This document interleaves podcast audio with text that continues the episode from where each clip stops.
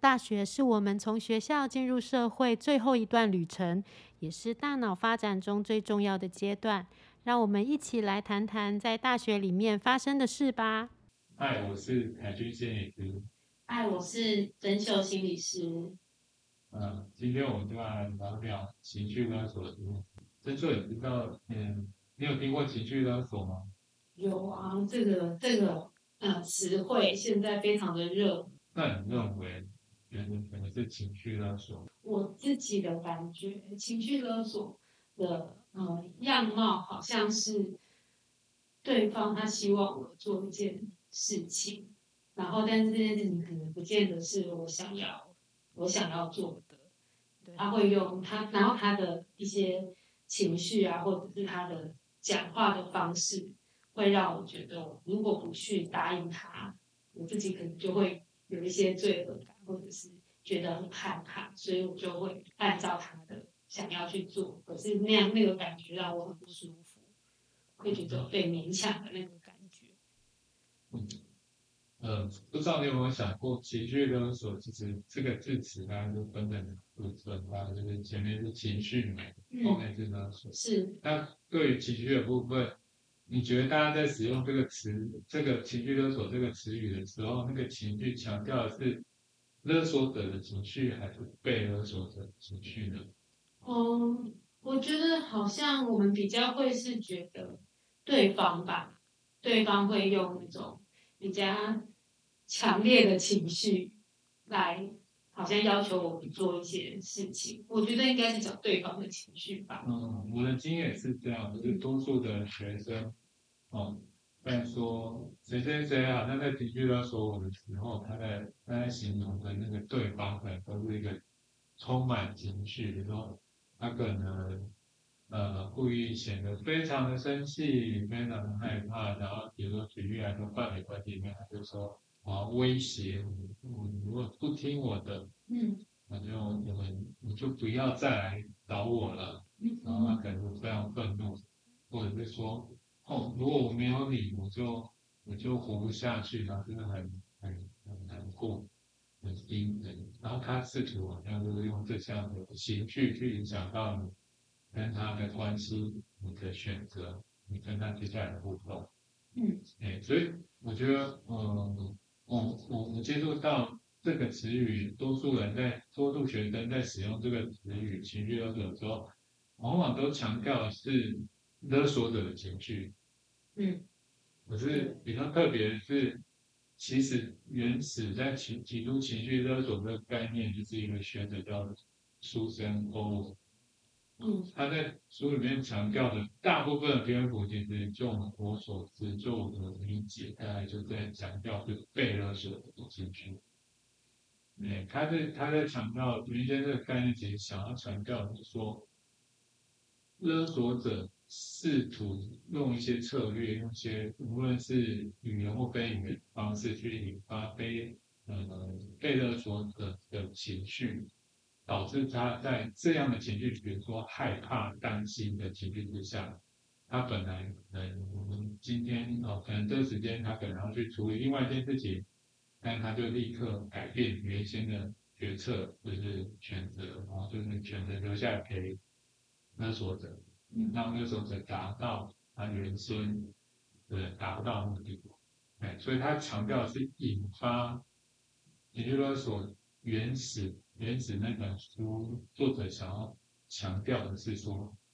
呃，被勒索的被引发情绪，这个情绪导情绪导致了他后续的行为的改变，所以他后面提出了很多处理的策略，也是针对这件事情，如何去呃处理或面对。呃，被引发的这些情绪，比如说辨识这样的情绪，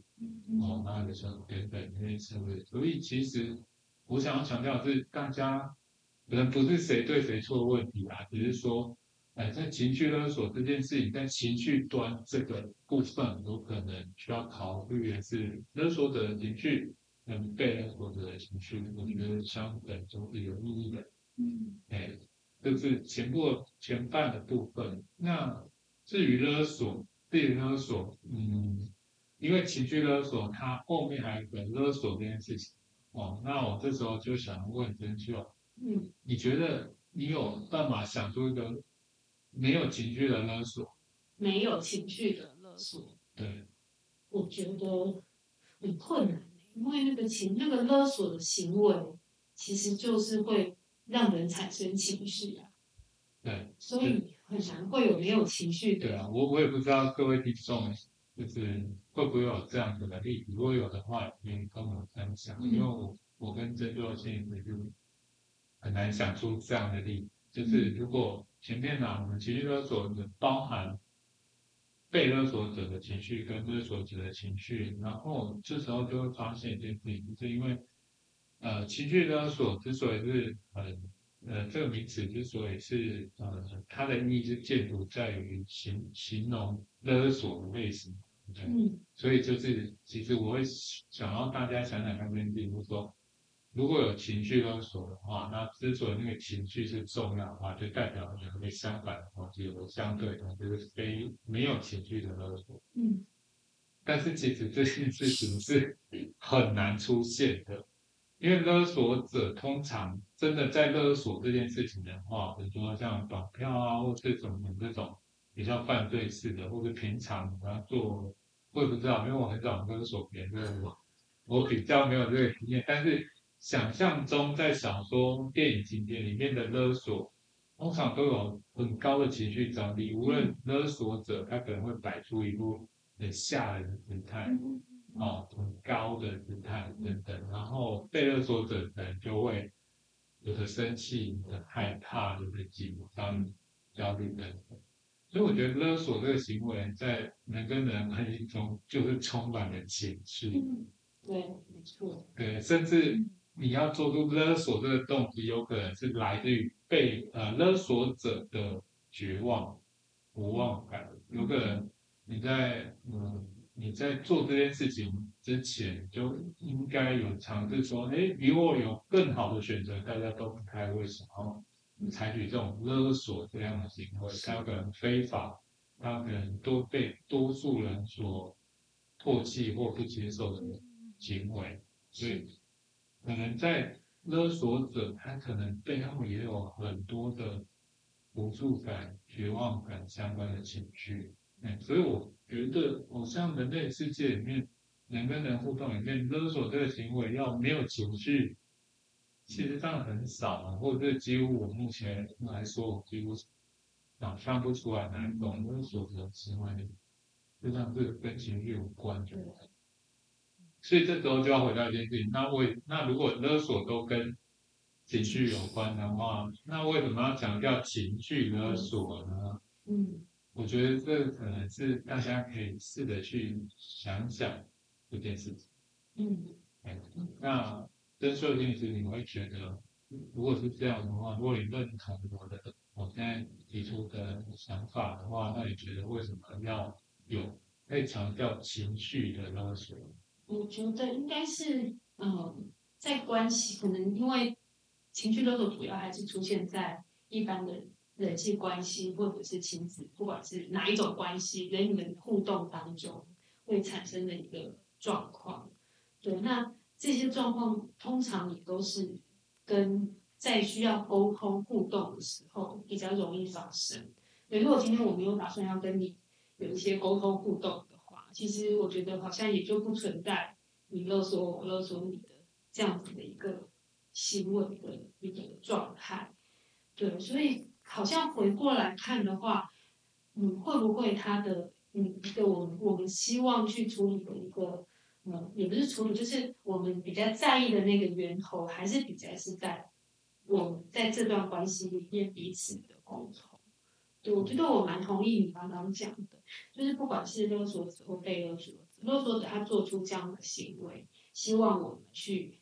配合他，或者是我们去符合他的这个，嗯，这个他的他的策略或者他的期待的时候，的确好像就是已经是到了一个走投无路的状态。对我刚刚其实你在讲说，我的头脑里面想象，就有的时候在那个八点档里面，妈妈或者是谁我比较强烈情绪在讲出来一些话，希望对方呃能够按照他的方式做的时候，好像那个都是已经沟通到了很后面的时候，我觉得我们的沟通真的已经有一些状况的时候出现的那样子的一个行为，但我不晓得是不是所有的关系一定都是到最后才会这样子。对，但我觉得它的确好像是一种沟通的一种方式。嗯，就真正你刚刚讲的，就是，嗯，我不知道有没有误解你意思。你你刚才讲的意思，大概就是我听起来像是情绪勒索会是其中一种沟通的样貌。嗯嗯那如果是这样的话，但我就比较能够也说为什么要加入情绪，因为就是其实沟通里面哦，如果不要一直讲到高张力的勒索啊、沟通里面其实有一些比较没有情绪的沟通，嗯。比如说人跟人之间讯息交换，比如说我今天的行程是什么，你今天的行程是什么，我可能就可能能够找出一个共同的行程，可以中午来吃个饭啊，或录个 podcast 啊等等。对，这种就是一种非情绪的沟通，就是一种讯息的交换。所以会不会原始在形成这样呃情绪勒索这个词语的时候，如果如果大家把勒索想成一种沟通的其中一种样态，让它是一种极端是形形呃形式的沟通，那就可以理解，它其实情绪的部分是在强调是说这是一种有情绪的沟通型，嗯所以就会被强调情绪的沟通跟非情绪的沟通。嗯对，这可能才是比较切、比较容易呃，或者比较贴近大家呃日常生活中的经验来讲。嗯好，那这时候，嗯，如果我们今天谈了一个情绪勒索的这个整个样貌啊、重新去解构这件事情，重新谈跟自己，重新定位，那这时候我也，所以我也很想问郑志也就是，那你觉得，那为什么情绪勒索不好？我觉得如果情绪勒索，我们用那个情绪性勒索这个勒索行为，其实勒索行为就是让感觉就是让对方不得不要遵从我们这个东西去按照按照嗯对按照我们的心意去完成，那对方可能是处在一个很不甘愿或者是违反他自己想要的那种方式，才才做出来的一种行为。那种其实在关系里面，我觉得就不是一个感觉会让彼此很舒服的一个互互动的一个方法。对，那当然，如果回到人际沟通来看的话，他也是，我觉得他也是在一个关系的循环里面，会慢慢的走向一个恶性循环。如果我总是用情绪勒索的方式，要对方来配合我，或要对方来满足我的需要的时候，他对方如果每次都是在一个很勉强，或者都是在一个负面情绪的状态下才来配合我的话，我觉得那个那个循环就会是越来越恶性循环，因为总有一天他会受不了。对，我们试着把这件事情再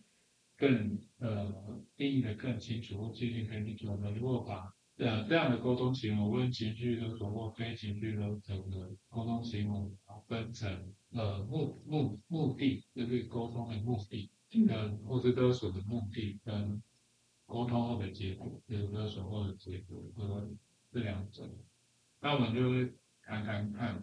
哦，情绪勒索式的沟通，或者是一般呃，我们认为说，呃，有效的人际沟通，它的差别其实不大，嗯。因为你需要，对我的经验来说，我需要跟你沟通，就代表我们之间可能会有一些落差嘛，对，甚至有可能是你本来想要做的，或想要说的，或或是你的想法，事实上是我不期待的，嗯。或我我我希望改变的。嗯对，那所以这个跟情我我的经验来说，这跟情绪勒索式的沟通，那个勒索者他一开始的处境是一样的啊、对，所以目标在沟通的那个 motivation 动机来说，哦，他其实就是想要改变对方，想要影响对方，嗯，所以其实这件事情并没有所谓的对错或好坏，是，对，啊，所以我的我我会认为最重要的是结果的部分，因为沟通完之后，